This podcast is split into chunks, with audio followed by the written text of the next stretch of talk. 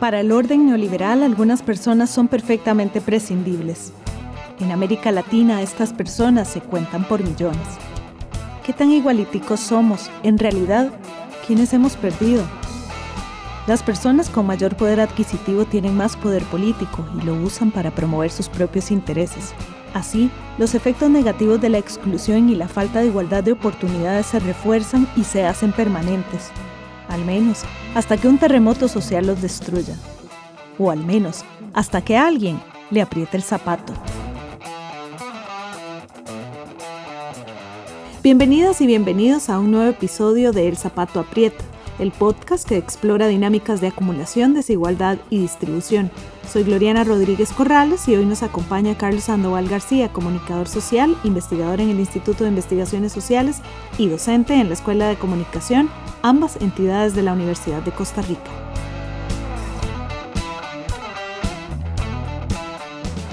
Con Carlos vamos a conversar sobre la importancia de investigar las desigualdades y sus triquiñuelas en la mm. sociedad, en especial el papel que juega la migración en nuestros estados, tema del cual es especialista.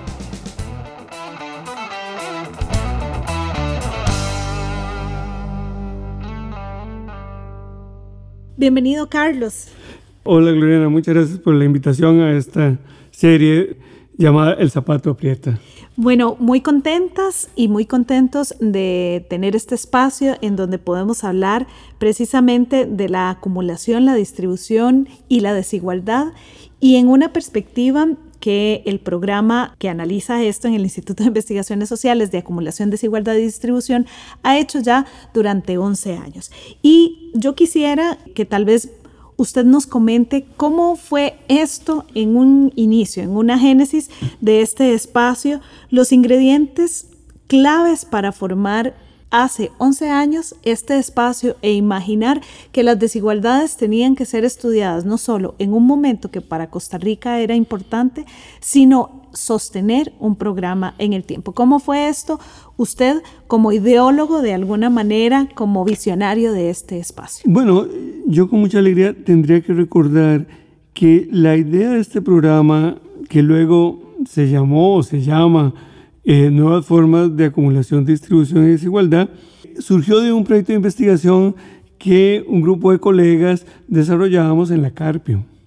Allí con Laura Paniagua, Mónica Brenes, Karen Macías y Esteban Sánchez, tratábamos de reconstruir la historia de la comunidad y simultáneamente nos íbamos dando cuenta que al tiempo que había un gran estigma eh, sobre, sobre eh, la comunidad de la Carpio, también era cierto que allí vivían las personas que hacían posible que en una un sector próximo, que era sobre todo Escazú, fuese desarrollándose un desarrollo eh, urbano muy distinto, ¿no? más bien caracterizado por eh, viviendas muy, muy caras, que curiosamente, o de manera muy interesante, eran posibles gracias al trabajo de muchos hombres que trabajaban en la construcción, en la seguridad, o de las mujeres que se encargaban del trabajo doméstico remunerado en esas casas. Es decir, que nosotros veíamos que al mismo tiempo que era importante estudiar la exclusión,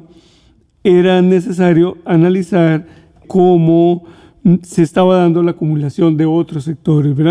Entonces, eh, en ese tiempo también yo era director del Instituto de Investigaciones Sociales e ideamos una experiencia que eh, yo recuerdo también con mucho cariño y es que el programa surge de un seminario de discusión colectiva, es decir, el, la idea inicial fue que nosotros teníamos que colocar el tema de las desigualdades en la agenda de la investigación del instituto y entonces colectivamente nos reuníamos a leer materiales y a ir configurando un programa y es justamente este, este programa que hoy ya parece mentira, tiene 11 años, pensar que hace, que hace unos 12 años estamos en este seminario y unos poquitos más trabajamos en una oficina que teníamos en la misma comunidad de la Carpio, parece corto, pero ya han pasado sus años desde entonces.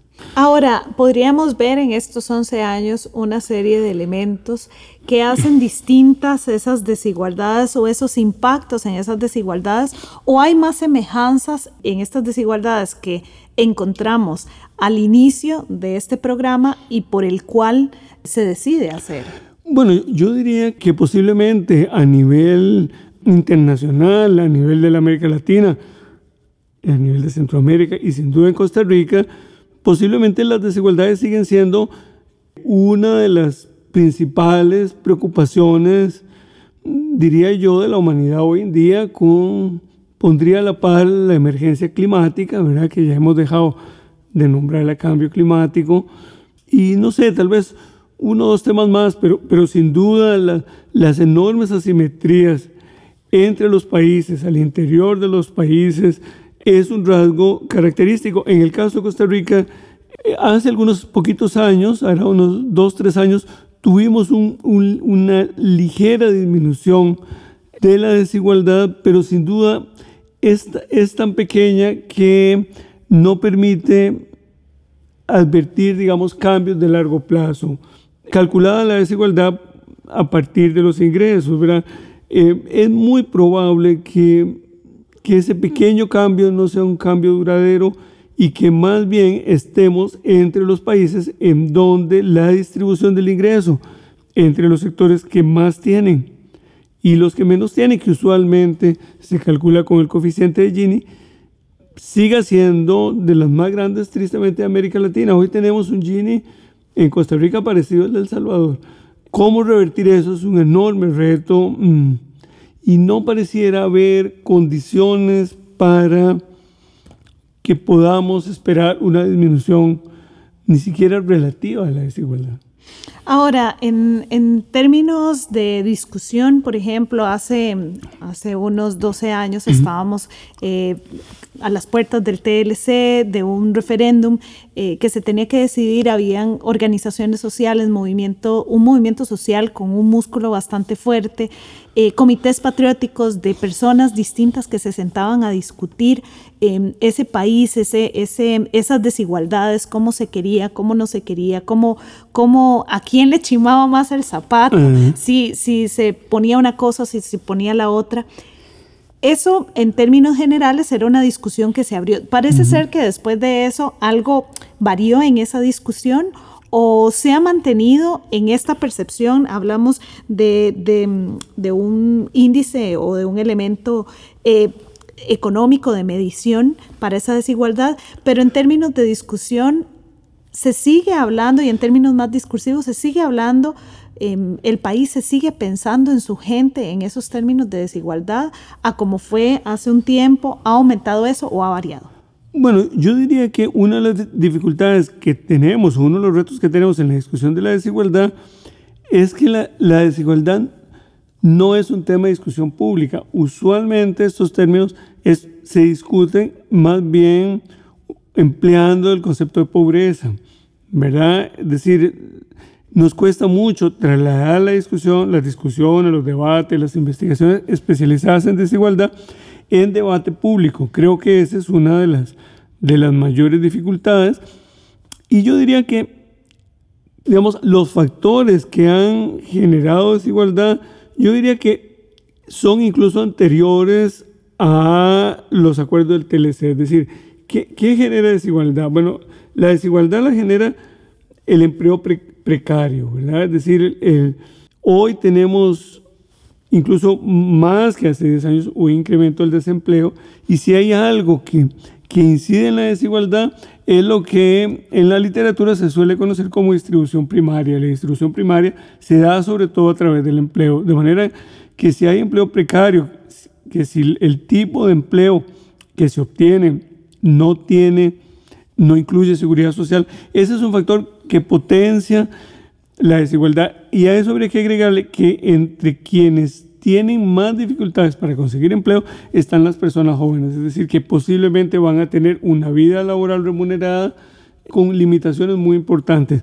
Y el otro factor que es también sin duda fundamental en la, en la digamos, en la dimensión como más estructural de la desigualdad es el acceso a las oportunidades. Para los muchachos y las muchachas, por ejemplo, que, que no terminan la secundaria eh, y que no logran, digamos, tener acceso a alguna credencial que les presente en el mercado laboral, los escenarios son muy difíciles y eso no es fácil de, no es fácil de, de revertir. Cada cuatro años uno escucha que los candidatos ofrecen, por ejemplo, cursos de inglés eh, y uno dice, bueno, es que una lengua no se aprende fácilmente. Es decir, uno desearía que los muchachos y las muchachas se prepararan y tuvieran, por ejemplo, el inglés como una de las credenciales que les presente el mercado laboral. Eso no es fácil. Y yo diría que, que entonces, si la distribución primaria no ayuda, las políticas sociales, que sería lo que nosotros en el programa llamaríamos, eh, ¿cómo se llama? Digamos, distribución secundaria o políticas sociales, pues tratan de balancear la cosa, pero, pero no logran hacer, digamos, una diferencia sustantiva, porque, digamos, la política social no puede reemplazar el empleo, ¿verdad? Ese es el, diría yo, el meollo en Costa Rica y no se diga en el, centro, centro, en el resto de Centroamérica, donde, digamos, la carencia de empleo es, es enorme y los grupos con mayores recursos económicos o las élites, pues no tienen mayor disposición para mm, reconocer que ellos tienen la enorme responsabilidad de generar empleos. ¿verdad? Él es Carlos Sandoval García. Estamos con El Zapato Aprieta. Limitadas oportunidades de trabajo, estudio y promesas de paz incumplidas, entre otras razones, motivan a que las personas jóvenes centroamericanas de comunidades empobrecidas quieran migrar de sus países, en los cuales perciben una injusta repartición de la riqueza. Estas son parte de las conclusiones de Centroamérica Desgarrada, la investigación que desarrolló Carlos Sandoval García durante el año 2017. Existe un claro malestar de las personas jóvenes respecto a la distribución de la riqueza en sus países. La familia, los amigos y la iglesia son quienes ofrecen un mayor apoyo a esta población al proponerles una mejor vida, mientras que los sindicatos, los diputados y las oficinas de gobierno figuran en los últimos lugares como aliados de este objetivo. Las instituciones que inspiran más confianza a las personas jóvenes consultadas son los centros educativos y las universidades, así como los medios de comunicación y las iglesias no católicas con el mismo porcentaje de credibilidad. Como respuesta a este panorama, un promedio de alrededor del 50% de las personas de estos países mostraron su interés por irse a vivir a otro país. Es así como las estadísticas evidencian que la migración se ha convertido en una gran alternativa ante las condiciones de Centroamérica, lo que, a criterio del especialista, evidencia una situación angustiante más que preocupante.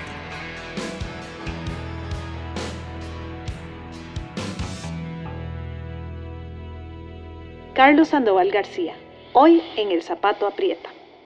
Carlos, usted ha trabajado en temas de migración en toda Centroamérica. ¿Qué tanto explica esta desigualdad, el por qué las personas eh, deciden migrar ¿Se pueden entonces, a partir de estas migraciones, también percibir que hay eh, cambios en esa migración en la última década?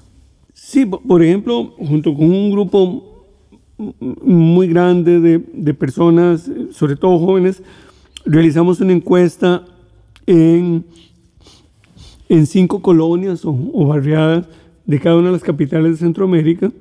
En cada colonia hicimos 300 300 encuestas a partir de un criterio de muestreo por cuotas que, que diseñamos y una de las, de las conclusiones a propósito del empleo que es eh, demoledora es que más o menos dos tercios de las personas encuestadas no tienen trabajo. Es decir, es, es un enorme problema y a eso se le agrega también el estigma que tienen las mismas colonias donde viven. E, ellos nos contaban que en algunos lugares reportar la colonia de donde de donde se proviene es suficiente para que a uno no le den un empleo. De manera que en esas condiciones la situación es muy difícil y sin duda la posibilidad de irse del país es, es una de las, diría yo, de las, de las expectativas que se tienen.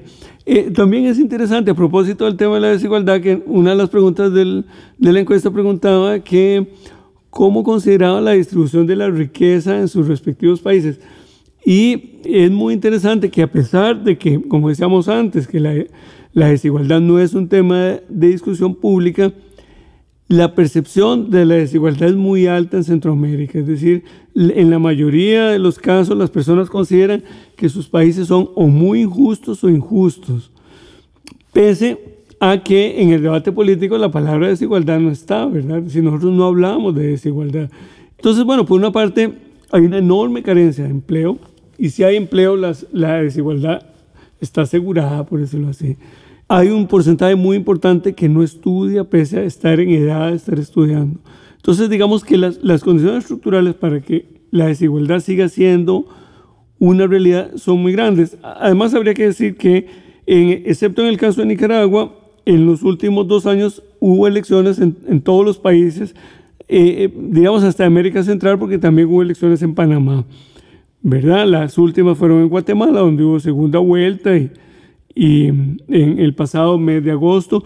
Y uno diría que, que tal vez una de las tristes realidades de la región es que la, la clase, las clases dirigentes pues tienen muy poco que ofrecer a los grandes retos estructurales que tienen las sociedades centroamericanas.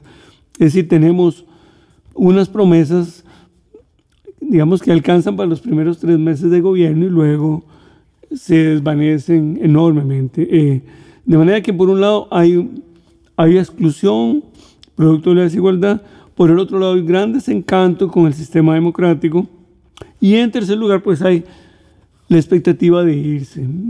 También más o menos dos tercios de las personas encuestadas, si pudieran, se irían de su colonia o de su barrio y de su país. Ahora, estas desigualdades usted ha visto como puntos de em, que podemos identificar, por lo menos en la última década, que uno puede decir, bueno, esto sigue siendo un elemento que la gente sigue repitiendo y la clase política y la gente que tiene que dar, eh, poner en la mesa eh, decisiones para que también nosotras y nosotros como sociedad las tomemos o no, siguen estando allí o hay algunas que han aparecido como nuevas formas de decir, no, bueno, yo a partir de este último, eh, de estos últimos dos años veo y noto que hay estas cosas que son diferentes para que la gente decida, em, digamos, migrar o no. Bueno, yo, yo diría que hay, digamos, que hay factores estructurales que, que permanecen tristemente desde hace muchos años.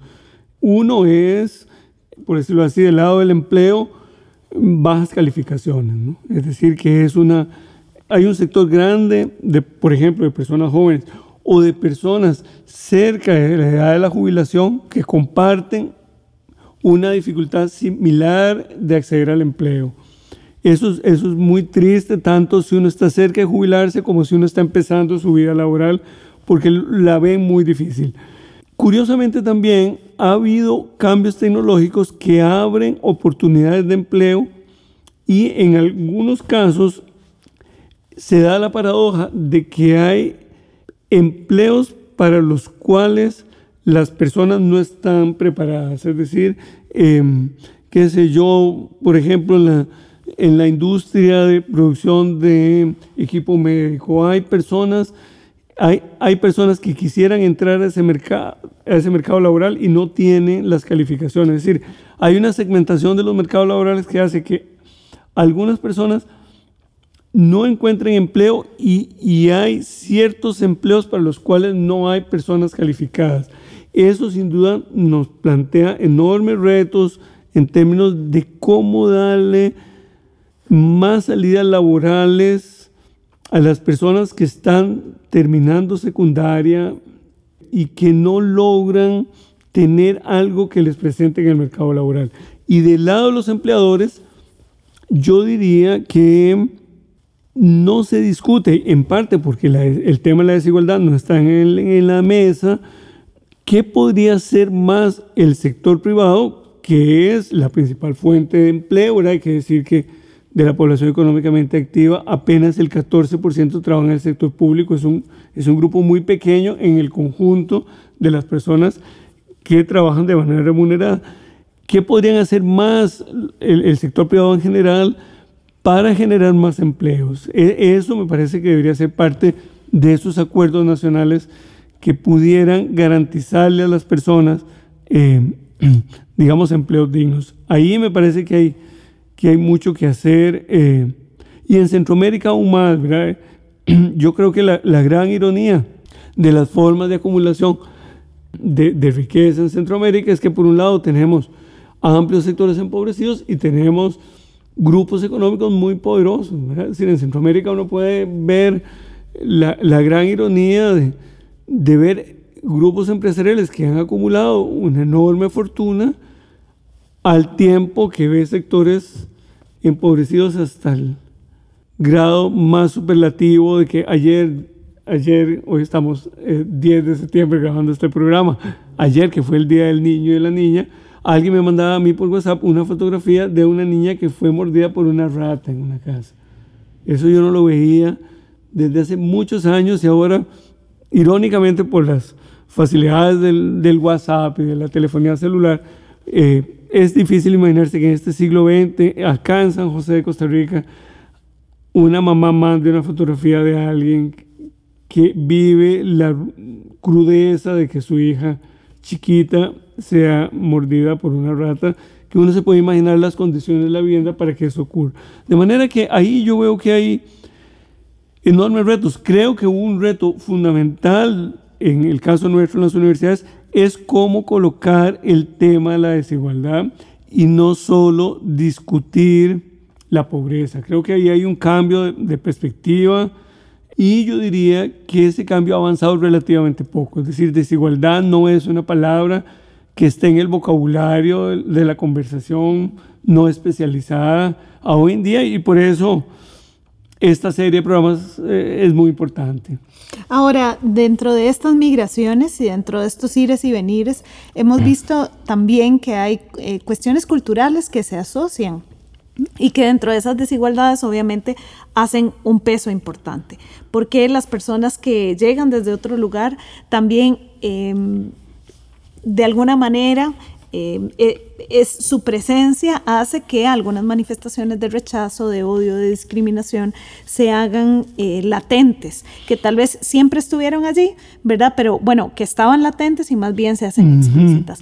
En ese sentido, estas manifestaciones de odio en estos 10 años que usted lleva, 11 años que lleva estudiando y más, porque si le ponemos el seminario y demás elementos, eh, han variado estas manifestaciones de odio, se han, eh, se han whatsappeado estas manifestaciones, es decir, han, tomado otros formatos o estas manifestaciones de odio también siguen allí siendo explícitas tal cual, o podríamos decir, estamos, bueno, en una Costa Rica y en una Centroamérica y en una América muchísimo más xenofóbica, muchísimo más excluyente.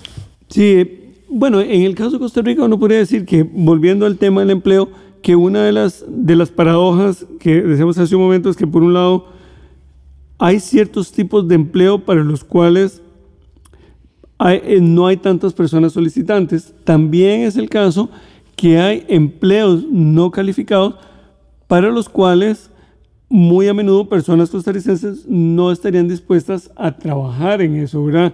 Eh, eh, en general es el caso de la agricultura, ¿verdad? la agricultura de exportación, como por ejemplo, es el banano que desde la, piña. la piña, que desde siempre ha estado muy a menudo en manos de personas extranjeras, ¿verdad? En el caso del banano, pues tenemos materiales literarios, como puede ser Mamita Yunay, la novela Puerto Limón de Joaquín Gutiérrez y otros, donde ya uno ve que los nicaragüenses estaban ya en la década de los 30 eh, de 1930, es decir, ya hace casi un siglo, en lo que hoy estamos discutiendo. ¿verdad? Ahora, yo diría que, que a nivel internacional eh, eh, ha emergido con más fuerza la xenofobia como, como manifestación de odio, ¿verdad? Yo, yo veo que hay un, un, escenario hoy pues muy complejo, ¿verdad? En, en el que confluye el ascenso de, de lo que se ha llamado con las nuevas derechas, ¿verdad? Que tendría quizá como, como la persona más locuaz a Donald Trump, ¿verdad? Que si no hay eventos de última hora, incluso podría reelegirse, ¿no? Es decir, si, si este fin de año 2019 fuesen las elecciones, es muy probable que si, que si no hay un enorme esfuerzo, por ejemplo, para que las personas que históricamente no votan, en los Estados Unidos asistan a votar, ¿verdad? Y en eso lo que pueda pasar en las primarias del Partido Demócrata será muy importante. Cuidado si no vuelve a ganar, ¿verdad? Es algo que a uno no le gusta, pero las personas que conocen la política estadounidense dirían, miren, lo peor que podemos hacer es engañarnos. ¿verdad? Es decir, que no le guste a uno no quiere decir que eso sea suficiente para que no ocurra, Exacto, ¿verdad? no, no es que no va a suceder. ¿Verdad? Eso de, eh, eh, todos tenemos buenos deseos y todas, pero digamos a veces no son suficientes. Y en Europa también, ¿verdad? Estamos a pocos meses de los 30 años de la caída del muro de Berlín. Eh, hoy estamos a, a, dos meses, digamos, de la, de la caída del muro. y, irónicamente, en algunos de los países que entonces eran socialistas, gobiernan eh, partidos terriblemente xenófobos, ¿verdad? En Polonia, en Hungría, en Austria han cogobernado hasta hace poco que un escándalo. En Alemania, eh, el partido que se llama Alternativa por Alemania es la tercera fuerza política en el Parlamento alemán. Es decir, que hay una, un clima muy hostil y que eso llega a Costa Rica, ¿verdad? Hace hace un año, en agosto del 2018, incluso hubo una marcha contra la migración eh, que yo recuerde, nunca había habido manifestaciones, movilizaciones públicas, ¿verdad?, en contra de la migración. Luego reaccionamos una semana después con una marcha por la paz y la solidaridad, que yo creo que sumó bastante más personas que la marcha inicial, pero sin duda cruzamos una línea muy peligrosa, ¿verdad? Cruzamos una línea en donde las personas físicamente se reúnen para manifestarse en contra de la migración, aludiendo a argumentos eh, realmente espurios, ¿verdad? Como decir que la reforma fiscal iba, se estaba tratando de aprobar para darle plata a los migrantes, ¿verdad? Eso, eso estaba en el WhatsApp, en las redes sociales, y uno decía, claramente,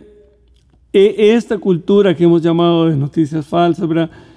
Eh, es un contexto muy adverso porque lo que se dice primero es lo que queda. Luego claro, y se, rebate, pero poco cambia. Claro, y, se gana también de los, de los mismos estereotipos y prejuicios que yo voy alimentando, ¿verdad? Siendo Costa Rica, le, voy a comentar, siendo Costa Rica un, un, país que siempre se ha caracterizado por su migración, ¿verdad? Punta Arenas, que fue sino eh, un, un, lugar que recibía gente de todas partes, ¿verdad? Y quizás por eso, bueno, su riqueza cultural nos habla de ello. Em, y para ir cerrando, estos, em, estos discursos que como, como usted bien hizo un recorrido, digamos que creo que nos queda como ese, ese contexto actual claro, em, ha calado en, en, los discursos más íntimos, en los discursos más del día a día, esta xenofobia ha calado allí, diferente a como hace bueno, 12 años. Yo, yo diría que, que algo que es interesante es que hay hoy un uso más consciente, por ejemplo, de la xenofobia como materia prima para la política electoral. ¿no? Lo vimos, si uno lee con, atención el programa del Partido Restauración Nacional en las últimas elecciones, había una promesa en el tema de la migración. El curso de la coyuntura electoral tomó otro, otro rumbo que, que posiblemente nadie advirtió en su momento, ¿verdad? pero Restauración hace una, la idea de que van a hacer una amnistía y quien no se reporte en la amnistía va a ser sacado del país. ¿verdad? Eh, hay un partido minúsculo cuyo candidato eh, ha propuesto, minúsculo porque obtuvo el 0,7 en las últimas elecciones, de manera que es, digamos, en estricto sentido minúsculo, que ha, que ha propuesto que niños y niñas nacidos de personas en condición migratoria irregular no adquieran la nacionalidad costarricense.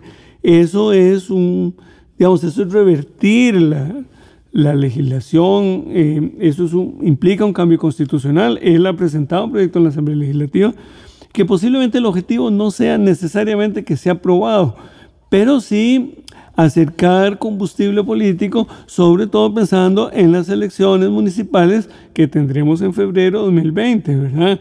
Y si uno ve los esfuerzos que se hacen por hacer asambleas cantonales, por nombrar eh, eh, las personas que, van a ser elegibles, pues estas elecciones eh, cantonales podrían ser un, parámetro para ver cuánto del odio ha calado y se podría convertir o no en, en material de política electoral. Por eso a mí me parece que la idea de, y el énfasis en que quienes estamos en contra del odio somos más es muy importante y hay que repetirla muchas veces, porque aunque las voces del odio no sean muchas, se hacen escuchar más y, y eso es muy desfavorable. Carlos Sandoval García, gracias por acompañarnos en El Zapato Aprieta.